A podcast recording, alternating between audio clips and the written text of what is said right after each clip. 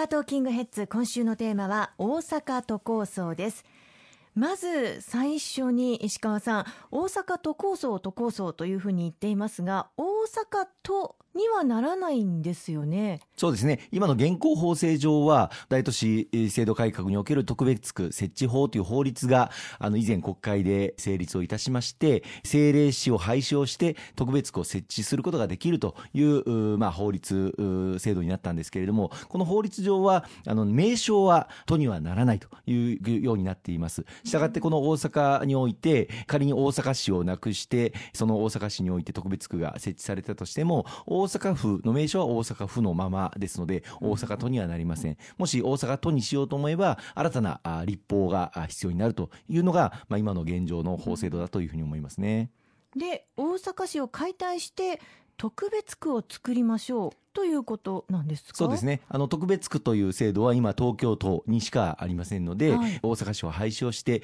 特別区という東京にある制度をまあ導入をすれば、まあ、東京都のようになるのではないかというご意見から、まあ、大阪都構想というふうに、まあ、ネーミングをされていらっしゃるのかなというふうにあの思いますがしかしながらその大阪市を解体をするそして新しい自治体特別区という法的協議会で議論されているのは70万人規模の新しい自治体を、まあ、4つ作るということになっておりますので、これについて一体どういう課題があるのか、またどれぐらいのコストがかかるのか、あるいはこれまで大阪市として市民の皆様、あるいは市内の事業者からいただいてきた税収をもとに、さまざ、まな市民サービス、あるいは企業の誘致、マッチングなどをやっていた、そうした大阪市のサービスというものが今後どうなっているのか、低下するんではないか、ということが、まあ、法提供で、まあ、議論をされてきておりまして、これを、まあ、引き続き議論をすべきだという立場のの政党と、あるいはもう議論は十分尽くされたとして、住民投票一日も早くやるべきだという立場の政党があるということですね。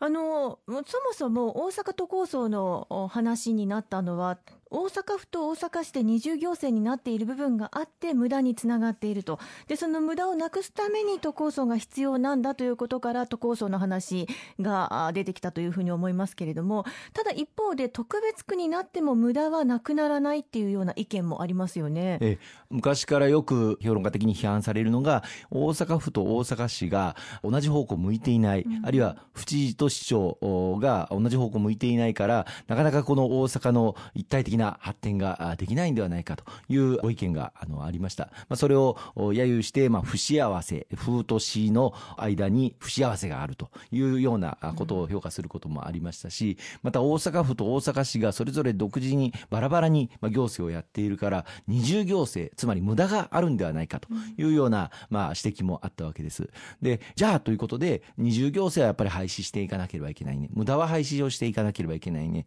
また、あの、大阪府と大阪市、やっぱり力を合わせて行政に取り組んでいかなければならないねと。ということから、まあ、いわゆるこの都構想案というものが提供されたんだというふうにあの思いますけれども、じゃあ、この都構想案というのが本当に二重行政を廃止する内容になっているのか、あるいはこれまでその不幸せと言われたようなあ大阪府と大阪市の意見が違うことで進まなかった行政が進む内容になっているのか、このことを冷静にこの大阪都構想の中身を見ながら議論していく必要があると思うんですよね。特に今のその大阪都構想案というものは、大阪市は確かになくすことになっていますが、先ほど言いました通り、その大阪市の中に特別区という新しい自治体を4つ作ることになります。また、あの、これまで大阪市が担ってきた行政のうち、一部はその大阪市のエリアで引き続き一体的にやる必要があるということで、4つの特別区で新しい一部事務組合という自治体を作って、大阪市一体でやる事業については、引き続き一体でやろうというような、まあ、制度になっています。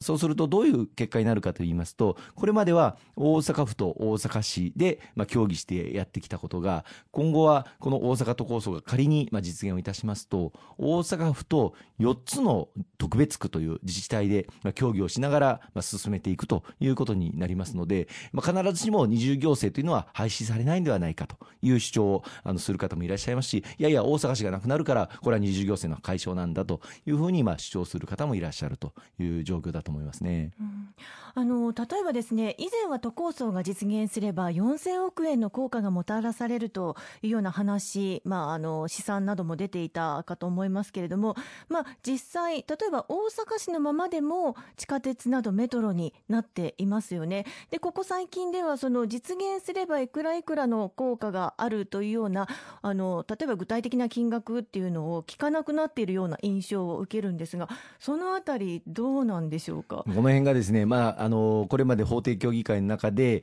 まあ、議論してきていただいたんですけれども、一向にこう、両者のまあ主張っていうのが、溝が埋まらないという状況が現状だというふうに思います。4000億円の経済効果がある、あるいは1.1兆円の経済効果があるという、まあ、学者の方々が作った報告書をもとに、この大阪都構想を実現すれば、大阪市を廃止すれば、バラ色になるというような主張をする、政党もありますし、その大阪市の中に特別区という4つの、まあ、自治体を作るわけなんですが、この特別区は徴収できる税目というのが非常に限られているんですね。これまで大阪市が徴収していた、例えば固定資産税とか、あるいは法人市民税とか、こういったあ税目は今後は特別区は徴収できずに大阪府が徴収することになりまして、で、大阪府が徴収してそのうちの一部を財源調整制度というんですが、特別区に振り分けると、交付するというやり方になるんです。そうしますと、これまであの大阪市内で様々な企業支援とかやってきた、あるいはその経済えー効果を生んできたあ政策というものが、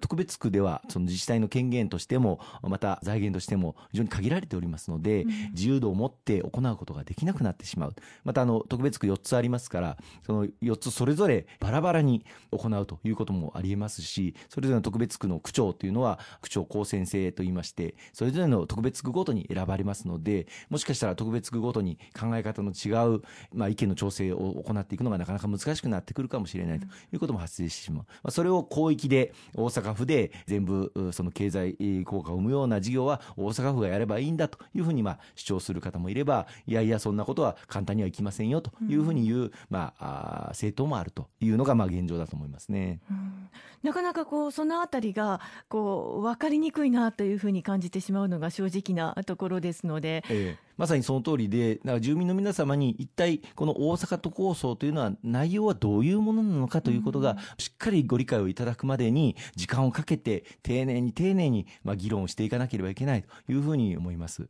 ありがとうございます。後半も引き続きお話を伺っていきます